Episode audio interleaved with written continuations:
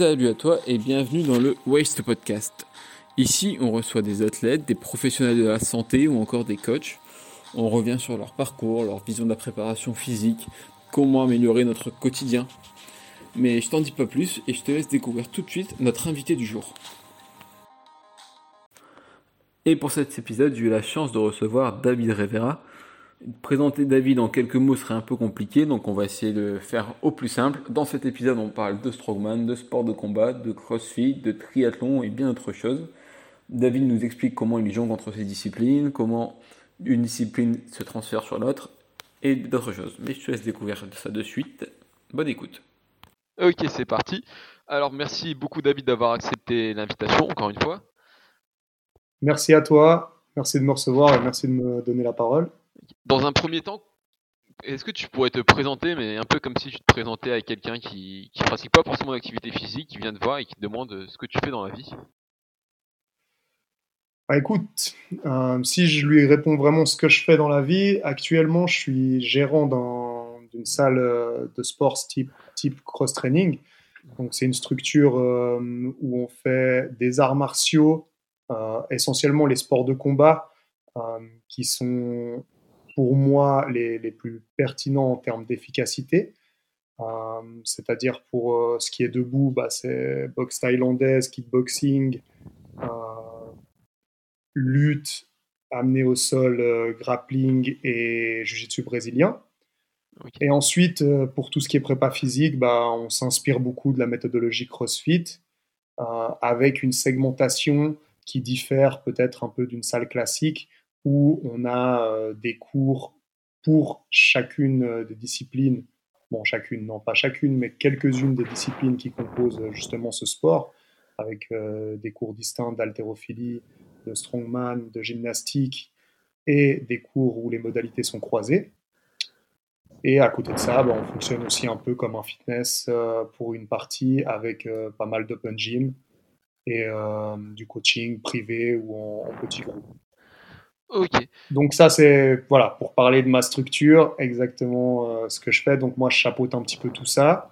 Euh, je donne euh, surtout les cours de cross-training et de, de jiu-jitsu brésilien, avec une vision un peu sur tout le reste. voilà, voilà, en gros pour, pour parler de ma structure. J'ai d'autres activités en parallèle. Je, m'occupe aussi de, camps sportifs euh, à l'étranger. Donc, euh, j'organise euh, des, camps multisports où on fait essentiellement des sports en plein air, VTT, trail, natation, mais aussi justement du CrossFit. on a un partenariat avec une salle affiliée sur Majorque on fait du kayak aussi, on fait, on fait plein d'activités en plein air. C'est essentiellement des, activités en plein air, mais, mais avec euh, une dose de CrossFit euh, euh, à peu près une fois tous les deux jours. voilà, ça c'est les Sport Addict Summer Camp. C'est une de mes activités qui maintenant est aussi fortement touchée, peut-être même plus fortement que ma salle, suite aux directives Covid. voilà, voilà pour l'essentiel de, de ce que je fais. Ok, ouais, ça, fait déjà pas mal. Et du coup, si on va revenir un peu sur le parcours et ce qui t'a amené à, développer tous ces projets. Donc, pour commencer par euh, le, commencement, toi, ton tout premier souvenir en lien avec le sport, ce serait quoi? Alors, mon tout premier souvenir en lien avec le sport, ah ça, ça fait, ça fait loin. Euh, écoute, je je saurais pas trop te dire euh, exactement mon tout premier souvenir. Moi, le, truc que je me souviens euh, surtout, c'est que j'ai très vite accroché euh, aux disciplines sportives en lien avec le jeu, en lien avec les occupations que j'avais quand j'étais petit. J'habitais dans un quartier populaire où voilà, on jouait à énormément de choses. On était, il, y avait, beaucoup, beaucoup de jeunes dans mon quartier. Euh, on était euh, une trentaine, voire une quarantaine, euh, plus ou moins de ma génération. Et on, faisait énormément de, foot, énormément de vélo, énormément de basket. mais on avait aussi une tendance à, inventer des jeux, à reprendre plein de jeux. Donc voilà, mes premiers souvenirs en lien avec le sport, c'était vraiment dans mon quartier. je pense, je sais pas, les premiers souvenirs, on va dire, que j'arrive vraiment à figurer, à illustrer euh, je pense que ça doit être dans les 7-8 ans, où voilà, on faisait des courses de vélo, on faisait des courses de roller, on faisait, euh, du tennis, on faisait du foot poteau, on faisait voilà, tous ces jeux qui, voilà, qui rythmaient vraiment notre quotidien. Et, euh, je pense que mes, mes souvenirs sont, sont, sont ceux-là, sont ceux de, du sport liés euh, aux jeux, liés, euh, liés à l'amusement en fait. Et tu as gardé aujourd'hui ce côté euh, lien avec l'amusement dans l'entraînement ou pour toi ça Oui, toujours. Oui, toujours. Après, bon voilà, en, grandissant, je veux dire même même déjà très jeune, hein, on se rend compte qu'on a qu'on a rien sans rien. Euh, justement, grâce, euh, en fait, sans rentrer dans un dans un mode de pensée élitiste, si on a envie d'être bon dans quelque chose, si on a, si on a envie de pousser un peu plus loin le plaisir, parce que le plaisir, bah, c'est comme dans tout, hein, il s'atténue avec la pratique. Euh, c'est comme euh, lorsqu'on mange quelque chose, hein, si on mange tout le temps la même chose, euh, le plaisir qu'on a peut-être en mangeant cette chose peut s'atténuer. Euh, il y a toujours une question de récurrence aussi, il y a une question de, contexte, c'est clair. Mais, mais voilà, le, plaisir avec le sport, il se nourrit par, euh, par la performance, je pense. Il se nourrit par la performance. Donc, déjà tout petit, euh, je pense que j'ai vraiment euh, programmé en fait mon évolution dans les différentes disciplines à un niveau qui est, qui est, bien sûr bien inférieur à ce que je fais maintenant. Mais j'avais déjà ce, ce, souci de me dire bon au foot, vas-y, je suis pas très bon dans, dans, les shoots. Je prends un exemple totalement au hasard, hein, mais voilà donc viens Anthony, c'était un de mes potes, un de mes potes d'enfance vraiment de l'époque. Euh, viens, on va, on, va faire quelques shoots et tout. Et puis, puis voilà, ça commence avec ça, mais c'est ça un peu pour toutes les disciplines. Donc j'avais toujours ce, souci euh, de performer, d'aller un peu plus loin, euh, pour justement pouvoir m'amuser davantage, en fait, prendre du plaisir davantage. Donc non, aujourd'hui, je pense que la dynamique n'a absolument pas changé. la seule chose qui a changé, c'est que j'ai une conscience beaucoup plus forte de, de ce que je dois faire pour aller plus loin j'ai une conscience beaucoup plus forte des demandes liées à telle ou telle discipline. C'est pour ça aussi que, que j'aime parcourir beaucoup de disciplines, parce que chacune d'elles m'apporte des, des, nouveautés euh, en termes de, d'assiduité, en termes de, de, technique, de placement. Il y a, à chaque discipline bah, son nouveau lot de compétences. Et, euh, ça, c'est une dynamique qui a su se nourrir à travers le temps et, dans laquelle je suis totalement encore inscrit aujourd'hui. Donc, euh, non, beaucoup de plaisir euh, dans, ce que je fais. Et je, sais quand je dois prendre sur moi, je sais quand je dois faire les choses qui me plaisent moins pour amener après davantage de plaisir. mais voilà, tant que tant que je rentre pas dans un mode de pensée professionnel, et je pense que je suis jamais rentré dans ce mode de pensée, bien que j'ai eu un parcours sportif euh, à un moment donné euh, assez, assez haut niveau euh, en jiu-jitsu brésilien, même si c'était, j'ai jamais été au plus haut niveau, mais je veux dire assez haut niveau. J'ai été champion d'Europe en ceinture violette, champion d'Europe IBGGF, qui est la plus grosse fédération. je suis jamais rentré dans un mode de pensée où euh, tu es un professionnel, tu dois faire ce qu'il faut faire, euh, tais-toi et fais. Non, je suis jamais rentré dans ce mode de pensée. Par contre, je suis toujours, je suis toujours dans la dynamique de tais-toi et fais parce que ça va t'amener du plaisir, ça va t'amener une évolution, ça va t'amener euh, quelque chose sur le plan personnel qui dépasse peut-être tes propres attentes aujourd'hui. Et ouais, du coup, on va revenir un peu sur, sur ce parcours. Donc toi, le moment où tu franchi les clubs, on va dire, d'une salle de sport, d'un club de sport, c'est pour commencer le jiu-jitsu, c'est ça? Non, alors, euh, ah. non, non, alors, euh, ouais, bon, je suis parti un peu du coq à l'âne, donc, euh, non, alors, en fait, la première fois que, que j'ai poussé par ma propre initiative les salles, la, la porte d'une salle, c'était le handball. au tout, tout début. Je pense j'avais 11-12 ans. Euh, j'ai fait plusieurs sélections romandes, donc en gros c'est la partie de la Suisse qui parle français, pour, euh, que tu comprennes. Donc j'ai fait plusieurs fois euh, ces sélections-là. j'avais, je pense que j'étais un assez bon espoir, j'étais assez doué, j'avais pas mal de facilité en handball.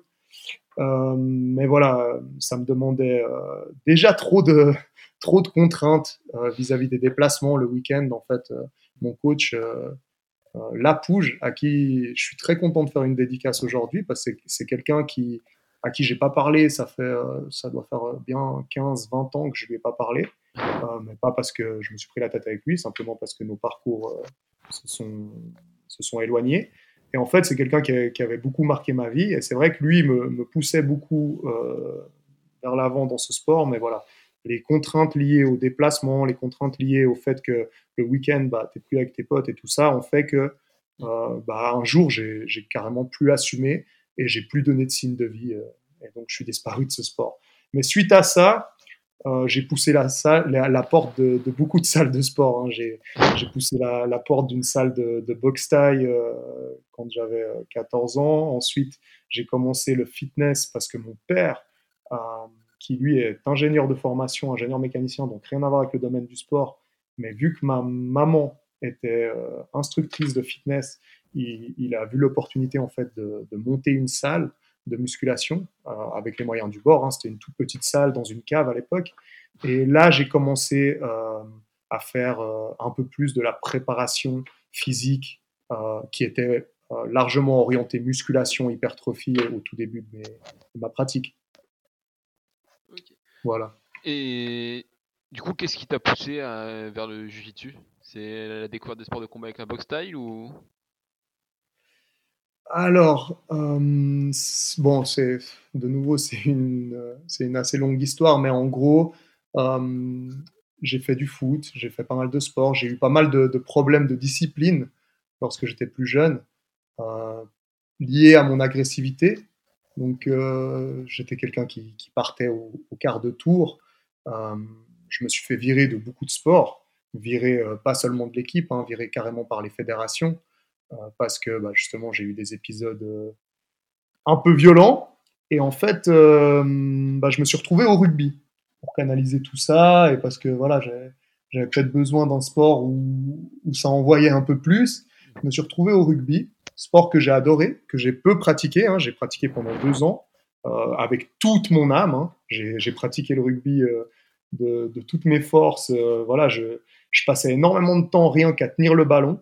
Donc voilà, j'ai vraiment investi pas mal d'énergie là-dedans pendant deux ans, donc qui est, très court, qui est pratiquement rien. Et en fait, lors d'un match, je me suis fait une, une blessure au niveau des cervicales. Et euh, bah, j'ai eu vraiment des, des fourmillements, des, bah, des, très fortes gênes liées à cette blessure pendant à peu près un an et demi, euh, ce qui fait que j'ai dû complètement arrêter euh, le rugby en fait. Et suite à ça, j'ai voulu reprendre un sport dans lequel je pouvais gérer un peu mieux mon rythme, gérer un peu mieux tout ce qui était accident, parce que c'est vrai que bah, je, voyais, je voyais par ma pratique que que le rugby amenait énormément de blessures par accident. Donc, euh, pas des blessures d'usure, pas des blessures qui sont directement liées à la pratique du sport, mais des blessures liées à tout d'un coup, il y a un mec qui te, qui te tombe dessus, tout d'un coup, tu te, tu, te tords le genou sur un changement de direction ou sur, euh, sur, un, sur une mêlée ou, ou sur un ruck. Et, et, en fait, bah, voilà, ça m'a fait me dire, écoute, reprends, reprends les sports de contact parce que tu en as besoin. Tu as besoin de canaliser ton agressivité, tu as, besoin de, de, as besoin de ça et t'aimes ça. Mhm. Et, je me suis tourné vers le jiu-jitsu brésilien un peu par euh, accident au début parce qu'en fait, euh, ce que je voulais faire, c'était du MMA, donc euh, des arts martiaux mixtes. C'était légal en Suisse? Ouais, en Suisse, on a, en fait, la, Suisse est ultra libérale dans, dans beaucoup de domaines, hein. que ce soit dans, la, dans la prise en charge pour, euh, pour ce qui est des services, mais, mais aussi pour tout ce qui est sport et tout. La Suisse est, ultra libérale, on est, on est un peu loin de, de votre pratique en France, où euh, tout est très réglementé, que ce soit pour l'ouverture de salles de sport ou euh, pour certaines disciplines. Donc non, nous, on a... En fait, en Suisse, on n'interdit pas tant que ça pose pas problème. J'ai envie de dire, c'est un peu la dynamique. Donc, les arts martiaux mixtes n'ont jamais posé de problème à proprement parler. Donc, ils ont, ils ont encore jamais été interdits. Après, euh, c'est plus du domaine privé de dire est-ce que je veux accueillir tel ou tel événement. Donc, il y a eu peu d'événements de MMA en Suisse liés plutôt aux hôtes de, ce type d'événement qui, en fait, pour avoir un grand stade, pour avoir euh, voilà, il faut des moyens et, et des fois voilà, certains privés ne, désirent pas être mêlés à, ce type de sport, bien que les, les consciences évoluent énormément et puis que qu'on se retrouve maintenant avec euh, des événements dans les casinos, euh, voilà, de, de, MMA. Mais non, nous on n'a pas ce problème comme en France, on a on n'a jamais été en fait privé de, de ça. Donc ouais, voilà, pour en revenir à ta, à ta première question, j'ai découvert le, le jiu-jitsu brésilien en prenant contact avec euh, un prof de ma région que, je savais qu'il avait été euh, champion du monde justement en jiu-jitsu brésilien, mais je savais aussi qu'il avait une structure avec une cage de MMA où il y avait des cours de boxe taille, des cours de lutte. Et, euh, et moi, c'était essentiellement voilà ce, ce mix-là qui, qui m'intéressait. Sauf que le premier jour que je me suis pointé là-bas, bah, il m'a fait découvrir le kimono en fait. Il m'a fait mettre un kimono. J'avais déjà fait du judo quand j'étais beaucoup plus jeune. Et en fait, euh, bah, le kimono, il, est resté collé à ma peau. Quoi. J'ai vu toutes les options que ça offrait.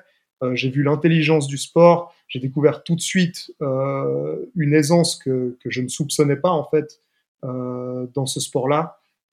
ayant fait de la boxe anglaise et boxe thaïlandaise étant plus jeune, euh, j'avais pas du tout ressenti cette facilité-là. Euh, au contraire, je pense que je galère pas mal euh, pour tout ce qui est sport de frappe. Et, là, je me retrouve avec un truc qui, qui, est presque inné, où je me sens, où tout, voilà, où j'ai l'impression vraiment de, surfer sur une vague que, avec laquelle je fais qu'un et, euh, à laquelle j'ajoute à chaque fois euh, des petites pièces. Mais, euh, mais voilà, c'était vraiment un sport que, j'avais l'impression qu'il était fait pour moi. Donc euh, à partir de là, l'histoire d'amour a commencé. Et parallèlement à ça, du côté d'un point de vue professionnel, tu penses déjà à t'orienter dans le sport depuis longtemps ou t'es parti sur autre chose à la base? Alors en fait, je suis parti complètement sur autre chose hein, au tout début parce que vu que c'était la profession à ma maman et euh, que mon père, petit à petit, bah, se tournait aussi là-dedans. Il a, il a aussi fait une formation de coach, il a fait, il a fait d'autres formations suite euh, à, à, la prise en charge d'un fitness quand j'étais plus jeune. Euh, je me suis jamais dit, euh, bah tiens, fais comme, euh, comme, comme, papa, maman et tout. Mais après, voilà, ça s'est imposé avec moi, avec le temps, comme une évidence, étant donné que, que j'étais vraiment passionné de ça et que petit à petit, en fait, à force de pratique, je me rendais compte que je pouvais apporter beaucoup, j'avais beaucoup de choses à partager en fait, et que toute ma vie, j'avais pas cessé de m'instruire, d'apprendre, d'évoluer euh, en lien avec le sport. Donc c'est quelque chose qui, qui s'est imposé un peu à moi lorsque j'avais 25 ans. J'avais déjà fait une formation commerciale. j'avais déjà fait plusieurs formations dans le domaine du sport mais sans avoir pour intention d'en vivre, juste pour euh, pouvoir travailler euh, de manière accessoire le week-end euh, lors de mes études. Donc, je donnais déjà des cours collectifs depuis. Bah, j'ai commencé à l'âge de mes 16 ans, mes premiers cours collectifs, suite à mon premier diplôme là-dedans. Et j'ai continué ça jusqu'à à peu près 25-26 ans, donc pendant 10 ans, vraiment en parallèle à, une carrière soit dans le commerce, soit dans le social. Euh, j'avais encore cette ambiguïté. Et au final, euh, suite, euh, suite à, plusieurs essais dans ces branches-là, je me suis redirigé dans les fitness et j'ai eu mon premier emploi à plein temps dans une chaîne de fitness en Suisse qui s'appelle Harmony, une grande chaîne de fitness. Et à partir de là, bah, ça a été lancé. Je me suis dit, bon, bah, voilà, tu es, là-dedans, tu es bien, tu continues à évoluer, il y a plein de choses que tu peux faire encore dans, ce domaine, euh, bah, tente le coup. Et, voilà, et c'est de là que tout est parti, euh, il y a environ 7-8 ans. Et avec cette passion pour le, sport de combat, le jiu-jitsu, etc. Il n'y a pas un moment où tu te dis que tu peux peut-être faire carrière là-dedans, je sais pas, tu ne vois pas l'UFC ou? En fait, quand j'étais petit, euh, attends, excuse-moi, j'ai perdu les écouteurs. Voilà. En fait, quand j'étais petit, euh, j'étais un, bah, je, le suis toujours, mais quand j'étais petit, j'étais un grand rêveur avec euh, tout ce qui était titre, champion du monde, tout ça. Et je me suis toujours dit, David, tu dois devenir champion du monde de quelque chose. Tu t'en fous de quoi? Franchement, tu t'en fous de quoi Mais il faut que tu sois champion du monde de quelque chose. pas, pour les autres, mais voilà, pour te le prouver à toi-même. Mhm.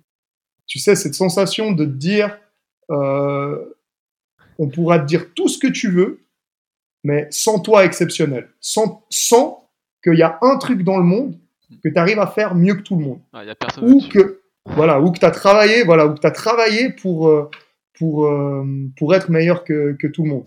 Euh, voilà, même pas pour prouver aux autres, vraiment pour me le prouver à moi-même, quoi. Et, et, donc ouais, quand j'étais plus jeune, j'avais un peu cette mentalité-là. dans chacun des sports que je commençais, j'avais toujours envie d'aller le, le, plus loin possible. Et ensuite, en grandissant, bah, j'ai commencé à comprendre en fait d'où me d'où me venait cette énergie, cette envie, et peu à peu à la rationaliser et à me dire, ok, euh, pour tel titre, tu as besoin de faire tel sacrifice, pour telle discipline, tu as envie d'aller jusqu'où, etc. Et à me poser les bonnes questions. Et en fait, euh, bah, au final, euh, je me rends compte que je suis très heureux aujourd'hui avec mon parcours sportif. J'ai des ambitions encore très grandes dans, dans plein de domaines, mais qui ne se rattachent pas forcément que, que à des titres et, et voilà, donc euh, moi, mon but aujourd'hui, c'est encore, c'est, bah, comme je t'ai dit avant, c'est de me divertir. Mais pour pouvoir me divertir, il faut que j'évolue sans cesse, sans cesse, sans cesse. Donc mon but, c'est d'évoluer dans, dans, plein de disciplines différentes, d'apprendre et de vivre par passion. Parce qu'au final, les gens, des fois, ils se disent, ouais, je suis passionné de, de telle ou telle discipline. Et en fait, en se contournant à leur discipline, ils oublient d'aller regarder ailleurs les pièces euh, qui pourraient soit leur manquer, soit simplement être ajoutés à leur propre discipline, en s'inspirant de, ce qui se fait ailleurs. Et, ça, c'est quelque chose que, que tu n'es pas forcément conscient. Euh, bah voilà, tu, ne te rends pas forcément compte de tout ce que tu peux apprendre en allant regarder ailleurs. Et, c'est pour ça qu'aujourd'hui, bah, je m'amuse énormément à explorer plein de nouveaux sports et à essayer d'être bon dans des sports où je suis nul aussi, où à la base, je suis pas du tout doué. Voilà. Et c'est ce que je fais un peu aujourd'hui. J'ai toujours ma part de plaisir avec le jiu-jitsu brésilien et avec certains sports où, j'ai un peu de facilité, mais ma pratique euh, presque quotidienne aujourd'hui, euh, je prends du plaisir à faire des choses qui sont assez frustrantes pour moi.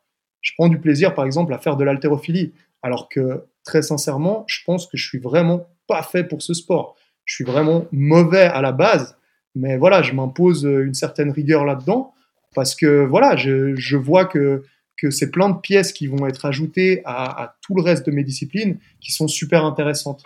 Donc euh, non, aujourd'hui, je voilà, j'ai je peux, je peux dire très clairement pour telle discipline, je veux aller jusque là, je veux aller plus ou moins, voilà, et, peut-être que la vision que j'ai aujourd'hui, elle va évoluer d'ici 2-3 ans, et je me laisse, euh, je me laisse cette ouverture d'évolution. Mais par contre, non, il n'y a jamais un seul sport où je me suis dit sacrifie tout, mets tous les œufs dans le même panier et essaye d'aller le plus loin possible. Parce que même en jiu-jitsu, je ne me suis pas dit ça. Même dans le jiu-jitsu brésilien, qui est le sport où, je suis allé le plus loin, je me suis jamais dit euh, voilà, euh, aujourd'hui tu fais tous les sacrifices possibles pour essayer d'aller le plus loin possible.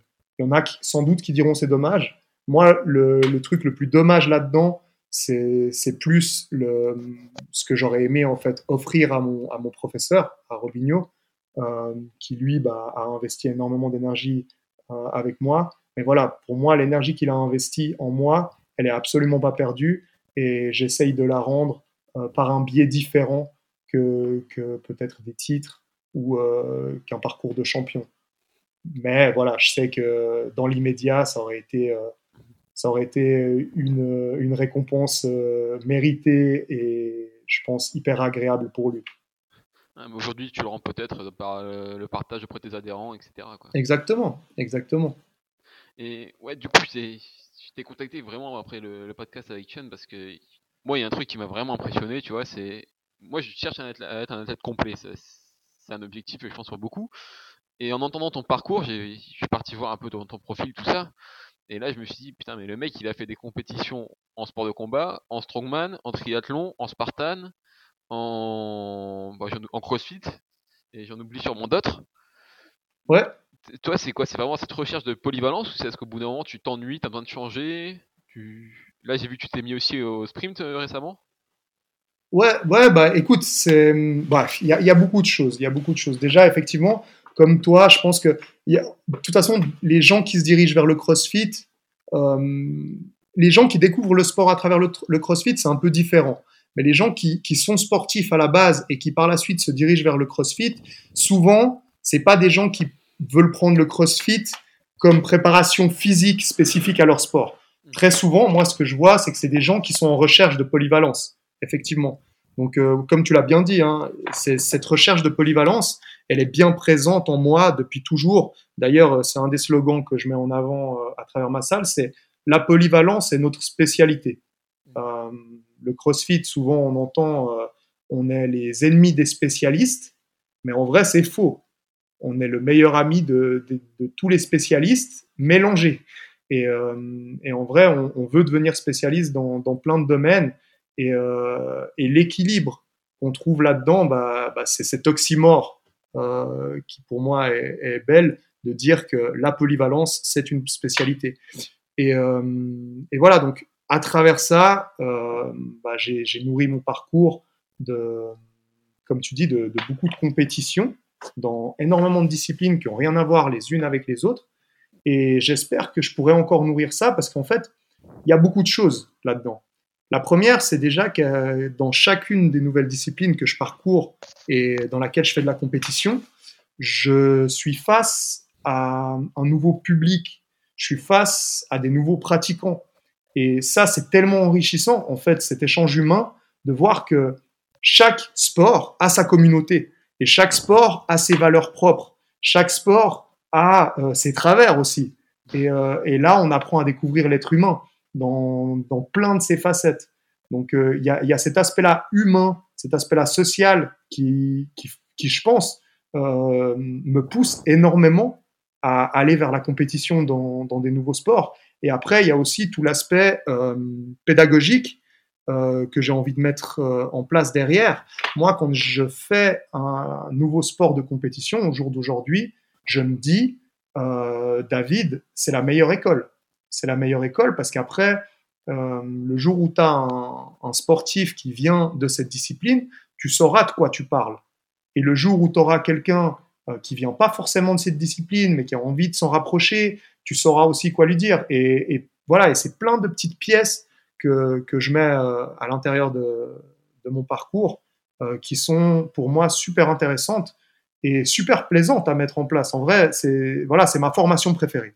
Pour moi, c'est de la formation euh, qui demande beaucoup d'investissement, euh, certains sacrifices, mais qui en soi est directement utilisable euh, dans, dans, ma profession et dans, dans, ma carrière en fait à venir. Donc voilà, si, si j'ai un peu répondu, si j'ai un peu fait le tour de, de ta question, c'est c'est oui, des aspects sociaux, une recherche de polyvalence et une recherche perpétuelle de, de, formation en fait. Mais toi justement, comment tu trouves ces, cet équilibre entre ces, ces, différentes disciplines? Et est-ce que je sais pas quand par exemple tu fais du, du strongman et tu as passé après au yoga ou au, au triathlon, t'as pas peur de perdre des acquis du strongman ou te dire ouais si ça fait peut-être un an que tu fais du strongman pour rien, est-ce que là je vais tout perdre en, en pratiquant le triathlon, quelque chose comme ça? Ou tu retrouves vraiment un transfert entre chaque discipline? Ouais, alors très très bonne question. Euh, si tu veux, moi, je, pense effectivement que oui, effectivement, tu, perds certains acquis hein, si tu les pratiques plus. Je veux dire, ça c'est ça c'est une, une, logique. Maintenant, euh, moi, je m'intéresse pas forcément. Euh, je veux dire, j'ai pas besoin de savoir que je peux être performant dans toutes les disciplines.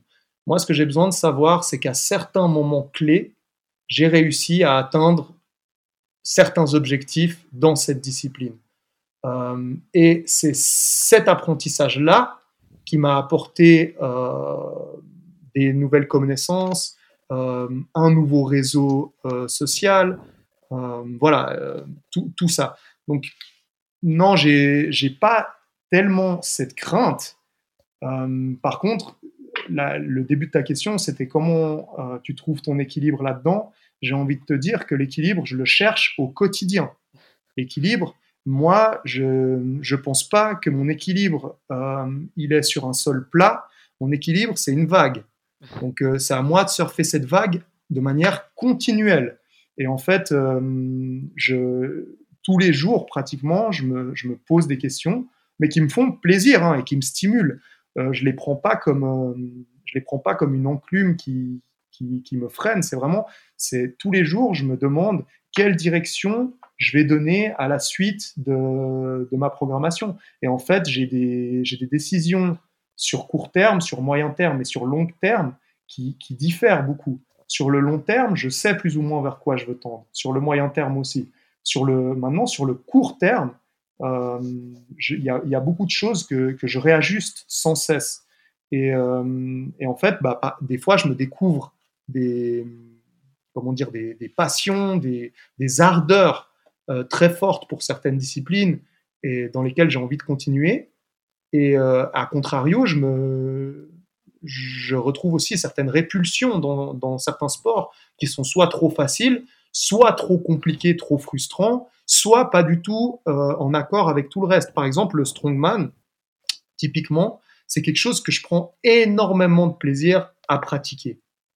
Par contre, euh, voilà, j'ai la, compétition de strongman. Je, ne pense pas que j'en referai. Je pense pas que j'en referai pour la simple et bonne raison que hum, c'est, il faut une certaine carapace, il faut une certaine carrosserie pour faire ce sport, étant donné que souvent les, objets qui sont à déplacer, lorsqu'il s'agit d'objets, lorsqu'il s'agit d'une montée en charge, c'est gérable. Mais des fois, il y a des objets à déplacer et là, bah, voilà, il y a, certains objets par leur volume ou par leur poids, ou parfois les deux, euh, sont trop durs à déplacer euh, avec ma, carapace. Et connaissant mon tempérament, je suis trop apte à me mettre en danger. Donc voilà, typiquement, si je prends l'exemple du strongman, ça m'a apporté énormément de faire euh, de la compétition de strongman. Par contre, voilà, à, mon niveau, hein, de nouveau, c'est pas une discipline dans laquelle j'étais spécialement fort, mais c'est un truc qu'aujourd'hui, je pense pas que je referais, bien que c'est un des trucs que j'ai trouvé le plus fun à faire. Et bien qu'aujourd'hui, euh, j'adore pratiquer le strongman parce que bah, tout d'abord, c'est bien pratiquer le strongman, c'est c'est un mode d'entraînement qui qui est très peu taxant euh, au niveau des tissus, étant donné que c'est surtout axé sur le concentrique. Euh, je parle de, pratique. Hein.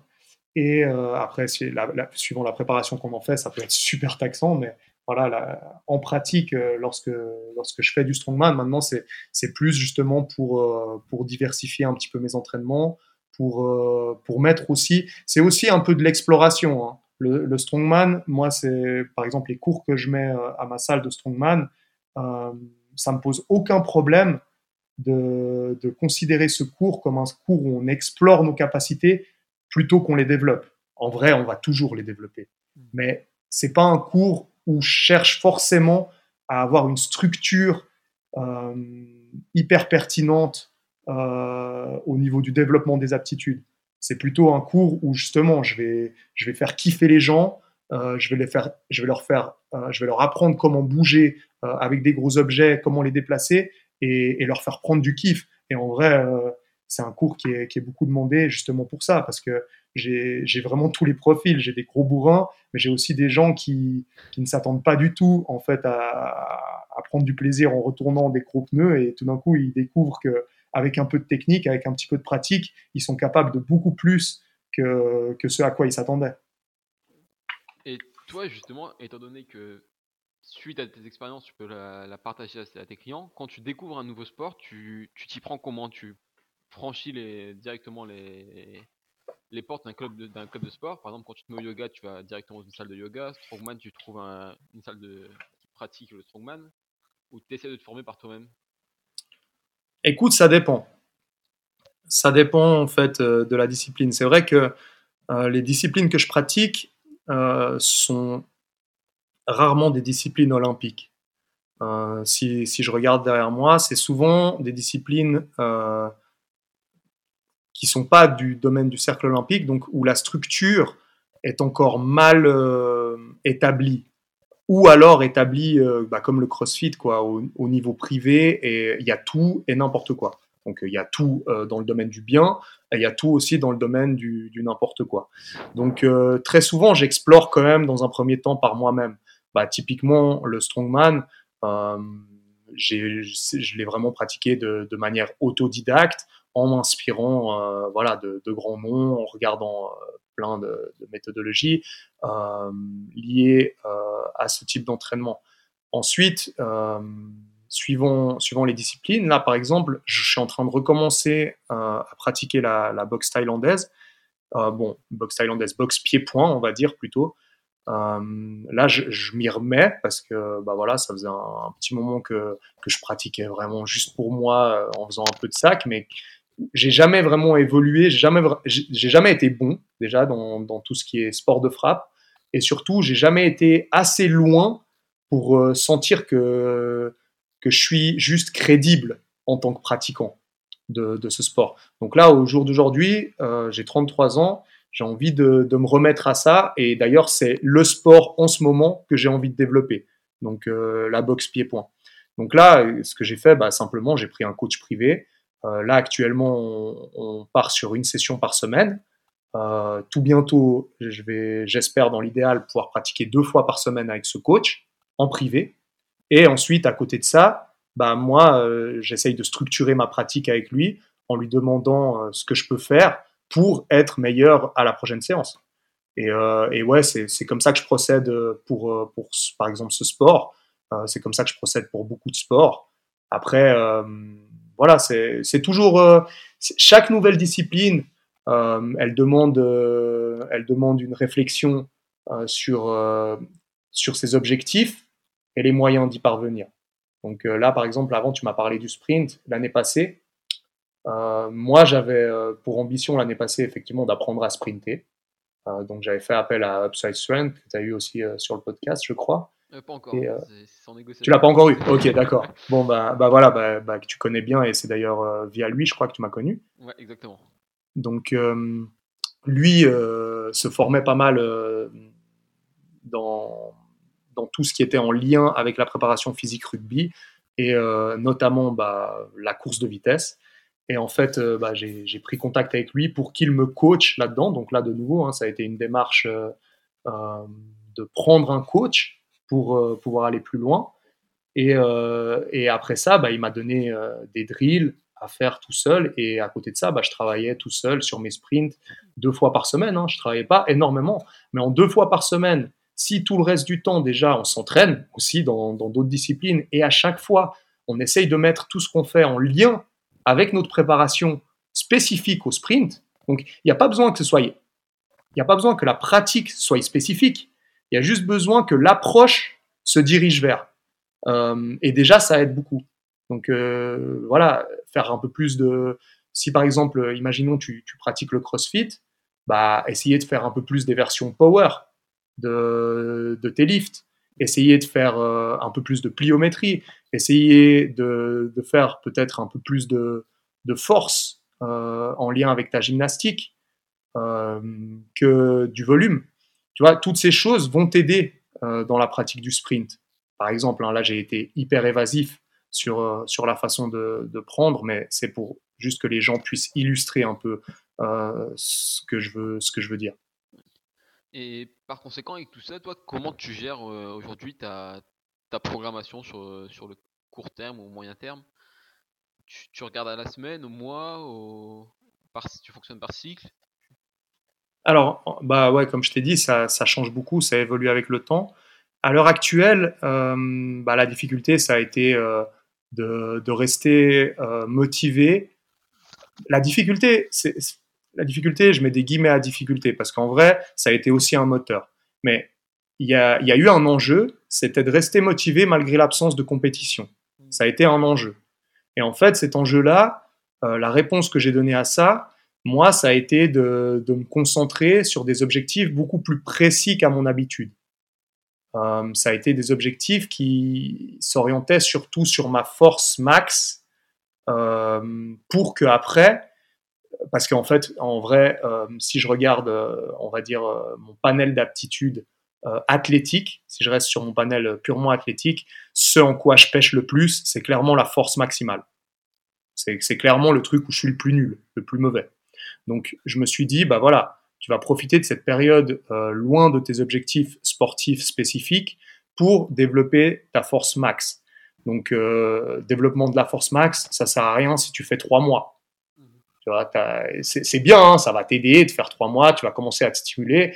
Mais voilà, si tu veux avoir des, gains euh, sur le long terme, il faut euh, programmer ça sur un peu plus de temps. Donc là, ce que j'ai fait cet hiver, c'est que je me suis pris une programmation, clairement, hein, je le dis euh, parce que c'est rare pour moi de prendre la programmation de quelqu'un d'autre, pas parce que j'estime être meilleur, mais simplement parce que j'apprends beaucoup de, de de mon expérimentation. Et, c'est quelque chose qui me stimule aussi énormément. Donc, moi, je prends énormément de plaisir à écrire mes programmations. Donc, c'est pour ça que, je le fais. Maintenant, euh, voilà, j'avais envie de tester euh, la prog de quelqu'un que je sais qui marche.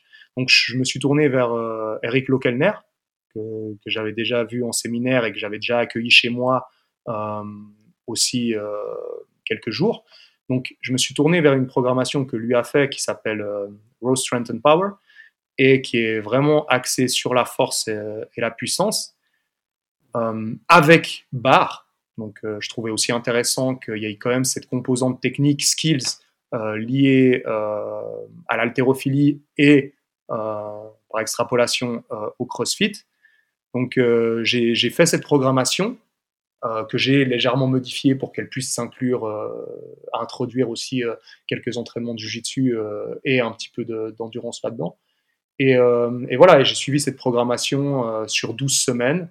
Et ensuite, là, j'ai recommencé un cycle euh, où j'ai modifié encore un petit peu sa programmation et où j'ai essayé de rajouter d'autres éléments comme justement là actuellement la boxe, la course à pied et le retour de la pratique un peu plus compétitive du jiu-jitsu brésilien. Voilà, donc quand je dis juste, en vrai, euh, c'est un vrai casse-tête. Hein. Je dis juste pour euh, qu'on voie ça de, l'extérieur, mais en réalité, c'est un vrai casse-tête.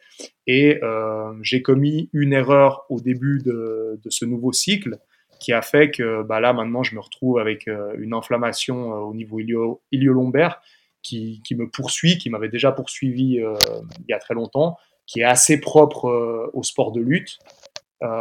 et qui là m'empêche de pratiquer comme je voudrais mais je m'arrête pas pour autant et j'arrive à évoluer toujours, mais avec euh, voilà un, petit frein au niveau de tout ce qui est en tout cas haltérophilie. Ouais, ce que j'avais demandé avec tout ça, tu n'as jamais eu peur de, basculer un peu dans le surentraînement ou... Alors, euh, peur, non, conscience, oui. Euh, je, sais que, que, ça fait partie intégrante. Et le surentraînement, il, est très difficile à définir parce que les gens le définissent comme bon, les gens le définissent. Non, certaines personnes le définissent euh, comme étant un stade dans lequel tu, régresses euh, un peu physiquement euh, de par le fait que, tu t'es trop entraîné et que tu n'as pas assez de temps pour récupérer, ou pas de temps ou pas assez d'énergie pour récupérer. Après, quand tu pratiques les arts martiaux, le surentraînement, tu dois le vivre. Tu es obligé. Tu n'as pas le choix. C'est comme, euh, je pense, dans certaines branches de l'armée, bien que je suis complètement, je suis pas du tout un gars euh, du militaire, hein, vraiment pas. Je suis totalement contre les armes euh, et contre cette dynamique militaire. Par contre, voilà, je sais que il y a parfois dans ce, monde militaire, comme dans le monde des arts martiaux, on doit passer du temps en zone rouge. On doit passer du temps en enfer on doit. On doit pour évoluer mentalement. Euh, on doit parce que bah voilà, c'est très con euh, à dire et, ça s'inscrit un peu dans la logique du no pain no gain. Même si bon, euh, on peut tout dire avec le no pain no gain. Oui, c'est une connerie. Oui, c'est très bien. On, on peut vraiment tout dire, mais en gros, c'est plus l'entraînement est difficile, plus le combat sera facile. C'est pas tout à fait vrai, mais c'est pas tout à fait faux. Mhm. Et, en fait, bah voilà, je sais que dans les arts martiaux, très très très souvent, je me suis retrouvé en surentraînement, comme tout pratiquant d'arts martiaux qui se respecte. On doit connaître ça et on doit le subir avec les conséquences que ça a.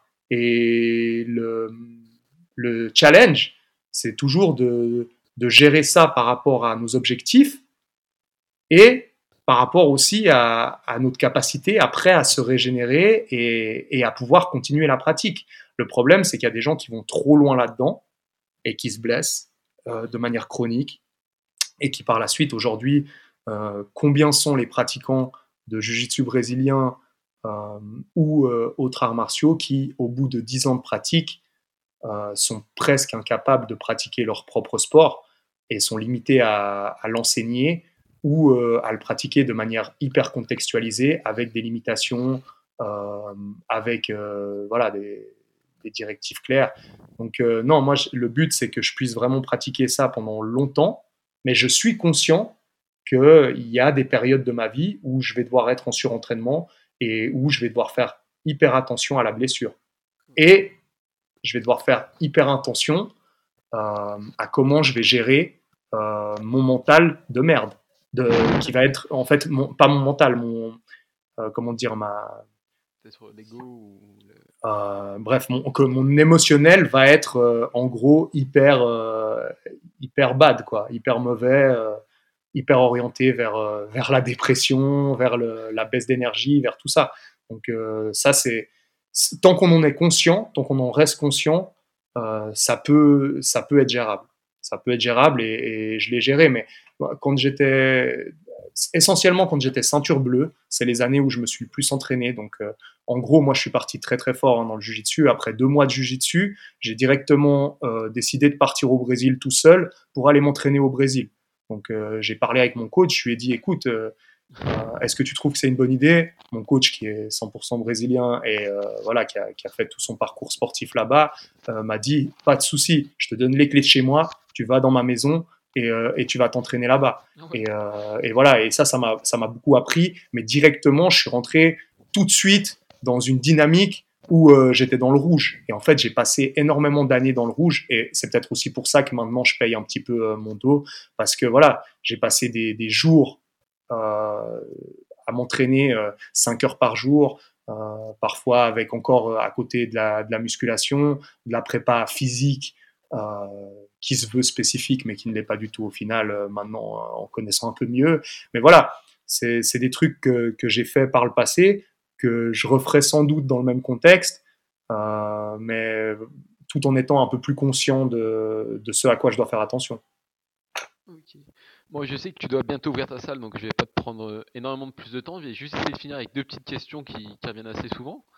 Ouais, avec plaisir. Bah, bah bon, c'est pas les plus faciles, hein, mais La première, ce serait, avec toute l'expérience que tu as acquis euh, aujourd'hui, qu'est-ce que tu as changé dans ta manière de coacher, de programmer euh, entre le, David qui ouvre sa salle euh, il y a quelques années et aujourd'hui, comment tu gères la programmation et le coaching pour tes adhérents? Ouais, beaucoup de choses. Beaucoup de choses. Énormément de choses. C'est vrai que c'est, n'est pas une question facile, c'est une question super intéressante. Hein. alors, moi, je dirais, pour que, pour que ça parle aux gens et pour essayer d'être le plus concret possible, au début, euh, j'essayais quand même d'orienter un petit peu euh, la, prise en charge de mes, de mes clients pour tout ce qui est collectif, parce que la, prise en charge de mes, de mes clients euh, privés et collectifs, c'est quand même deux choses vachement différentes. Donc maintenant, si je prends le collectif, au tout début, j'essayais de donner des objectifs dynamiques de, de, la de la dynamique de groupe. Donc c'est vrai que j'avais beaucoup de femmes et tout ça, donc je faisais énormément euh, de renforcement, de tonification, voilà, des, des entraînements qui étaient euh, dans, la, dans la direction CrossFit, mais toujours euh, quand même plus orienté objectif euh, féminin, euh, esthétique et performance liées ensemble. Euh, ça, c'est quelque chose qui a énormément évolué de par le, public qui fréquente ma salle et de par aussi euh, tout, ce que j'ai appris. Donc, euh, au jour d'aujourd'hui, la prise en charge chez moi, j'essaye vraiment de la structurer le plus possible et c'est quelque chose qui s'est fait au fil des années. Donc, si on regarde les cours qui étaient donnés à Basics au tout début et les cours qui sont donnés à Basics actuellement, actuellement, on a vraiment un public qui peut changer en fonction du cours, étant donné que tout est segmenté, tout est plus ou moins séparé et j'ai certains cours qui regroupent les modalités croisées. Euh, on a des publics des fois qui sont différents et chacun des cours a sa propre programmation qui va en lien avec tout le reste. Donc j'ai fait une programmation euh, qui est propre au cross-training, mais qui est compatible avec la programmation legs pour les cours jambes euh, de force et de renforcement, qui se superpose super bien aussi avec la programmation BPM, qui est ma programmation en fait conditioning pure, et qui euh, s'accorde bien aussi avec la programmation gymnastique et la programmation haut du corps, musculation et, force. Donc euh, ça, c'est des trucs que, voilà, que, que j'ai réussi à, à cadrer euh, avec le temps. Donc je dirais ce qui change aujourd'hui d'avant par rapport au cours collectif, c'est la diversité, mais en même temps, c'est plus de structure. Donc j'ai quand même cette cette loi de Pareto hein, qui, revient, qui veut tout et rien dire. Mais au fond, j'ai quand même ce, 20% d'exercice euh, qui, paye, hein, qui, en gros euh, est le 20% qui donne le 80% de résultats, euh, qui est très structuré. Et après, j'ai ce 80% d'exercice qui est sujet à énormément de diversité, euh, parce que euh, voilà, la diversité amène l'amusement, la diversité amène l'expérience, la diversité amène plein de choses. Et, et ça, voilà, c'est quelque chose que, je tiens à garder. C'est ce 20% qui marche, qui est, vraiment euh, le cœur de notre programmation, mais ne pas oublier que le 80% est là aussi pour plein de raisons. Pourquoi il est là et comment je, je l'introduis dans ma prog. Donc ça, c'est quelque chose qu'au jour d'aujourd'hui, je fais beaucoup mieux qu'il y a 5 ans. Euh, maintenant, pour le, coaching privé, j'ai essayé plein de modèles, j'ai essayé plein de choses. Euh, j'ai essayé de, prendre des notes, j'ai essayé de faire des, tests en fonction des objectifs, j'ai essayé de faire des assessments qui étaient vraiment, euh, on va dire, ultra structurés. Et là, je reviens beaucoup plus à quelque chose de, beaucoup plus, comment dire, comment est-ce que je peux utiliser le bon terme, qui est beaucoup plus lié euh, à mon feeling. Euh, en gros, maintenant, la prise en charge de mes clients euh, à titre privé, ça, ça s'inscrit beaucoup plus dans, la discussion, dans tout ce que je peux voir, observer, et ensuite mettre en place. Parce que aussi j'ai aussi des réflexes qui sont bien meilleurs. J'ai aussi une vision qui est complètement différente de l'époque. Donc peut-être qu'à l'époque, je pouvais pas me permettre de faire ça et j'étais obligé de me, caler sur des tests très précis euh, que je faisais plus ou moins à tout le monde pour après donner une direction. Au jour d'aujourd'hui, j'ai cette sensibilité qui me permet, bah, en gros, de, de faire euh, une prise en charge très précise euh, sans prétention, hein, c'est vraiment au bout de 15 ans, parce que voilà, moi, il y a des coachs aujourd'hui qui ont mon âge, qui ont 5-6 ans de pratique, moi, j'ai 15 ans de pratique euh, dans ce métier, pas 15 ans à plein temps, mais j'ai presque 10 ans bientôt à plein temps. Et euh, j'ai 8 ans à plein temps. Et, euh, voilà, et, beaucoup d'années avant ça. Et, aujourd'hui, bah, j'ai cette sensibilité-là, j'ai ce coup d'œil qui me permet de, définir en fait la prise en charge de manière structurée et euh, payante, euh, mais sans avoir à, s'inscrire dans un cadre qui est rigide. Et ça permet aussi beaucoup plus de flexibilité selon l'humeur du, client, selon son, état d'esprit, aussi selon sa fraîcheur physique et tout ça. Et, c'est vrai que, moi, j'ai beaucoup d'admiration pour les coachs qui, ont, une structure, mais par contre, euh, je me rends compte aussi que très souvent, ils sont limités dans la prise en charge euh, parce qu'ils veulent trop rester dans leur, dans leur cadre et, euh, et au final, ça ne permet pas forcément d'amener les gens très loin. Euh, quand je dis pas forcément, il y a, je vise aucun suivi en particulier et il y a des gens qui font ça très très bien. Mais c'est pas ma fibre. Ouais, je comprends. C'est genre si tu vois que ton client arrive et, qu'il te dit qu'il a passé une journée de merde, qu'il s'est embrouillé avec son patron, que sa femme vient de le quitter, etc. Tu vas peut-être pas, tu peut-être changer un peu la séance que tu avais prévue, quoi. Ça sortir un peu du cycle. Totalement. Mais de nouveau, euh, il y a des gens qui, il y a des gens qui sont très très cartésiens et qui ont, qui ont besoin d'entendre ou qui ont besoin de faire dire ça à leur client. J'ai pas besoin de faire dire ça à mon client.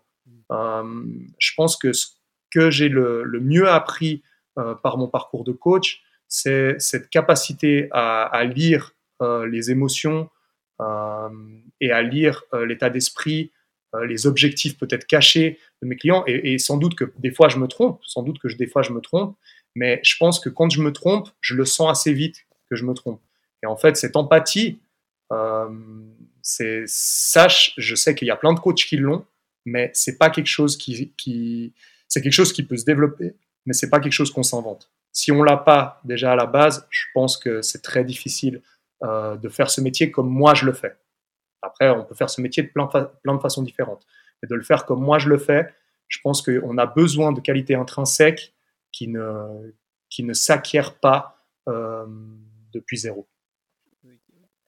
Bon, bah, du coup, si tu as le temps pour une dernière question. Ouais. C'est. Bon, elle est un peu traître, hein, mais désolé. Souci. Demain, il y a Castro qui t'appelle, tu vois, qui te demande de créer un WOD pour tester l'ensemble des qualités mentales et physiques d'un athlète. Ce serait quoi ton WOD? Alors, je m'excuse parce que j'ai les écouteurs et, je t'entends vraiment très mal. Je, suis désolé, j'ai entendu le début de ta question. S'il y a Castro qui m'appelle, tu dis. Voilà, ouais. ne demande-moi pas pourquoi, mais il t'appelle toi. il te demande de créer un WOD pour tester, pour tester l'ensemble des qualités mentales et physiques d'un athlète. Ce serait quoi ton WOD? Alors, c'est hyper difficile parce que moi, en fait, s'il me demande ça, la première chose que je vais me poser moi comme question, c'est dans quel contexte est-ce que ça s'inscrit? Mmh. euh, Est-ce que c'est dans, est-ce que c'est en vue d'un objectif précis de compétition? Est-ce que c'est en vue d'un sport précis et tout ça? Donc, si c'est purement et simplement pour euh, définir euh, la compétence d'un athlète, de quelqu'un qui est entraîné, euh, ça va être totalement différent que si c'est euh, si Castro veut le faire pour lui-même et puis qu'il n'est pas du tout entraîné et que lui veut se tester dans tous les domaines de manière euh, totalement dénuée d'objectifs. Donc, disons que c'est pour c'est un test un peu genre la, le cut des CrossFit Games, tu vois, le, premier cut. Ouais. ok. Faire un tri. Ok, ok. Ouais, alors. Pour avoir le plus complet, quoi. Ouais, alors, en fait, cette question, Là, tu, elle, est, magnifique cette question, tu vois. Je peux, moi, c'est top, tu vois. C'est le genre de truc que je peux me poser plein de fois euh, pour euh, pour me dire, euh, vas-y, définis, définis ce que serait la première épreuve des CrossFit Games. Ça, c'est vrai que que cette que cette question-là, je me la suis déjà posée plein de fois et, et plein de fois, je me dis ils sont brillants. Les games sont vraiment brillants. La fois où je me suis dit peut-être le plus qu'ils étaient brillants, c'était, je crois, en 2019, où il y avait euh, ce WOD avec les, la course à pied, les montées à la corde et les snatchs à 85 kg. Oui. Voilà. C'était la première fois où il y a eu, il y a eu le cut. Voilà. Ensuite, bon, c'est vrai que le CrossFit, les gens, euh, en fait, si tu veux, le, CrossFit, je trouve ça génial et, je, le, respecte entièrement dans son contexte. Maintenant, les pratiquants, des fois, ils se montent complètement la tête et moi, j'ai plus un problème avec certains pratiquants de CrossFit, certains coachs de, de, CrossFit et tout. Et en fait, des fois, les gens dans le CrossFit, ils se mentent à eux-mêmes. Ils disent préparer pour l'inconnu, euh, ce genre de choses. Mais les gars, si vous faites du CrossFit, vous n'êtes absolument pas préparé pour l'inconnu. Vous êtes préparé pour l'inconnu dans le CrossFit, c'est tout. Parce que en vrai, euh, tu, fais une épreuve, par exemple, comme, euh, celle-là, là, que j'ai cité, que je trouve un test euh, vraiment assez incroyable, parce que c'est vrai que tu as du monostructurel, tu as de la gym, tu as de l'endurance musculaire, au même temps, tu as des skills techniques d'haltérophilie, donc qui sont vraiment propres au CrossFit. Je trouve que pour tester vraiment de manière polyvalente le CrossFit de quelqu'un, je trouve que c'était un WOD assez génial, assez génial. Après, euh, il y a quand même une part skills assez importante euh, pour ce qui est des montées à la corde et ce qui est des snatchs. mais voilà, le, le skill, ça a sa place hein, dans, le, dans le CrossFit. On sait, on sait quels skills on a besoin d'avoir euh, lorsqu'on s'inscrit, lorsqu'on participe à un aussi haut niveau. Donc, donc je trouve vraiment bien qu'il y ait aussi cette part skills. Ensuite, il y a, voilà, comme j'ai dit, le monostructurel avec de l'endurance, avec de la course à pied, qui a l'air de rien comme ça. Parce qu'en vrai, c'est que 15 minutes, mais ou 14 minutes, je crois, c'était le time cap. Mais en réalité, euh, c'était, je crois, 4 fois 400 mètres. 4 fois 400 mètres, euh, c'est un bon test de course à pied déjà.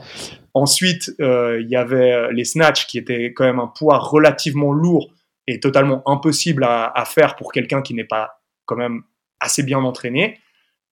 Et puis après, bah voilà, il y avait, il y avait ces montées à la corde qui étaient super longues et sans les jambes. Donc ça, c'est un super test pour ce qui était du CrossFit. Franchement, je valide totalement. Et euh, après, je dis pas que je pourrais faire mieux, je dis que je pourrais faire des, formats euh, similaires ou même complètement opposés, mais qui pourraient être euh, assez intéressants. Et, je trouve que le triplet est, cool parce qu'au même temps, tu pars pas dans tous les sens. Le fait qu'il y ait trois exercices et au même temps, ça te donne quand même l'occasion de parcourir des agonistes, antagonistes au niveau de l'engagement musculaire et au niveau des skills, tu peux parcourir pas mal de trucs et au niveau des, des compétences directement athlétiques, euh, endurance euh, et force, tu peux, tu peux parcourir pas mal de trucs aussi. Surtout que le format de, de, répétition et le temps que prenait chacun des exercices était assez, assez mixé aussi. Mmh. Donc, euh, donc ouais, très bon test, mais si tu veux tester le mental et vraiment s'ils sont prêts pour l'inconnu, faudrait envoyer un monstre, un cyborg créé pour faire euh, exactement à chaque fois le même niveau de difficulté de combat et les faire combattre après ça. Tu vois, là, ça serait vraiment être prêt pour l'inconnu et les faire sauter dans une bassine d'eau froide et les faire euh, marcher sur euh, sur des cailloux brûlants, tu vois, ce genre de truc. Et en vrai, ça paraît totalement débile quand je dis ça comme ça, mais il y a des mecs qui sont vraiment prêts pour tout ça. Il y a des mecs qui sont vraiment prêts pour tout ça. Il euh, y a des mecs qui sont prêts pour Colanta, il y a des mecs qui sont prêts pour euh, Ninja Warrior, il y a des mecs qui sont, mais qui sont prêts pour bien au-delà de leur discipline. Et moi, c'est ce genre de mec que j'ai envie d'être. C'est-à-dire, je, m'en fous d'être le meilleur crossfitter du monde, même si ça me ferait énormément plaisir. Je sais que de toute façon, je n'y arriverai pas, mais ça me ferait énormément plaisir. Mais en gros, moi, je préfère encore mille fois plus être un mec qui est prêt à, à assumer plus ou moins n'importe quoi qui est vraiment inconnu. Euh, que ce soit euh, du combat, que ce soit euh, des situations de stress, que ce soit des stress physiques externes comme le chaud, le froid, tout ça. Et, ça, je trouve que, bah voilà, c'est pas que je trouve, c'est que objectivement parlant, le CrossFit, il, ne parcourt pas ça pour, pour mille et une raisons. Déjà, c'est pas mesurable, c'est pas quantifiable, c'est difficilement reproductible, tout ça, tout ça. Mais c'est vrai que voilà, outre le fait qu'on, reste dans certains axes lorsqu'on travaille les mouvements de crossfit, etc., euh, et le fait que c'est quand même souvent les mêmes mouvements qui, reviennent, même si on va, si on met ça de côté, si on imagine que le crossfit, ça parcourt vraiment l'ensemble de la condition physique, il restera quand même euh, toute une part d'inconnu pour lequel les crossfitters sont absolument pas prêts. Et il y a des crossfitters, c'est des chochottes. Les mecs, ils, sont, ils peuvent être euh, ils peuvent être euh, premiers de leur pays euh, aux Open, ça reste des, des chochottes.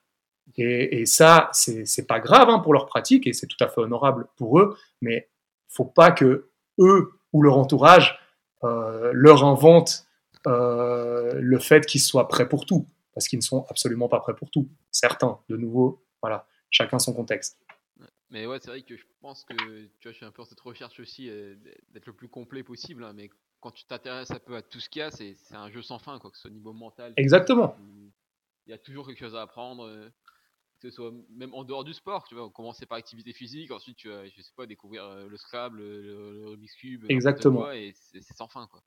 Et Exactement. Et, et, et, en vrai, c'est ça qui, c'est ça qui définit la passion.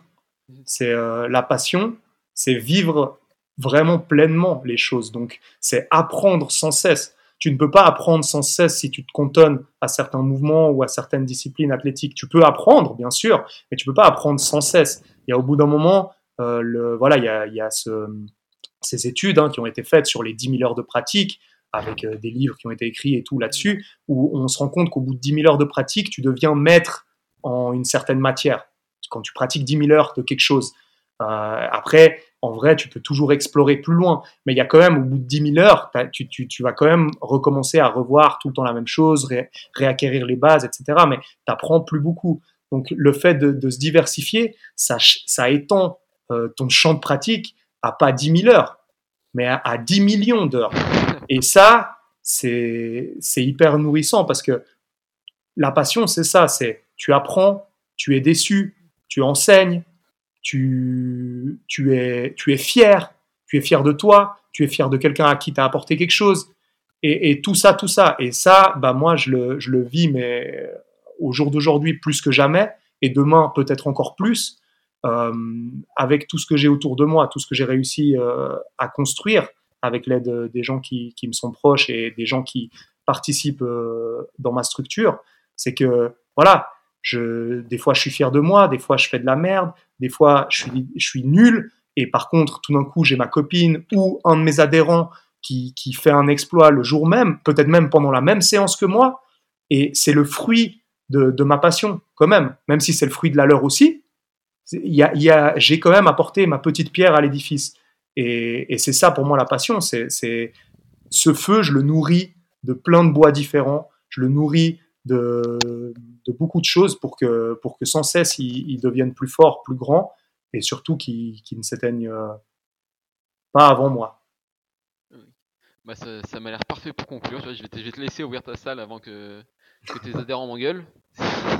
Non, t'inquiète, j'ai 20 minutes là pour me doucher et aller ouvrir, donc ça va. Si tu veux, j'ai réussi à trouver le moyen d'habiter à 200 mètres de ma salle, donc euh, tu vois, je suis, je suis au top pour ça. Bon, bah, du coup, je te remercie encore beaucoup pour m'avoir accordé cette heure. Merci à toi, Vincent. Je te souhaite une bonne journée et de bons entraînements. Merci. Bah, écoute, bons entraînements à toi et, euh, et peut-être à une prochaine. Hein. Ciao, merci. Ciao. Et voilà, ce sera tout pour cet épisode. J'espère sincèrement qu'il t'a plu. Je t'invite à suivre David sur les réseaux et lui faire un retour sur ce podcast. Tu peux également partager ce podcast en story, mettre de 5 étoiles sur l'application de ton choix. Et n'oublie pas que Waze est plus qu'un podcast, c'est également un groupe Facebook et une chaîne YouTube, alors n'hésite pas à nous rejoindre au plus vite. Bonne semaine à toi.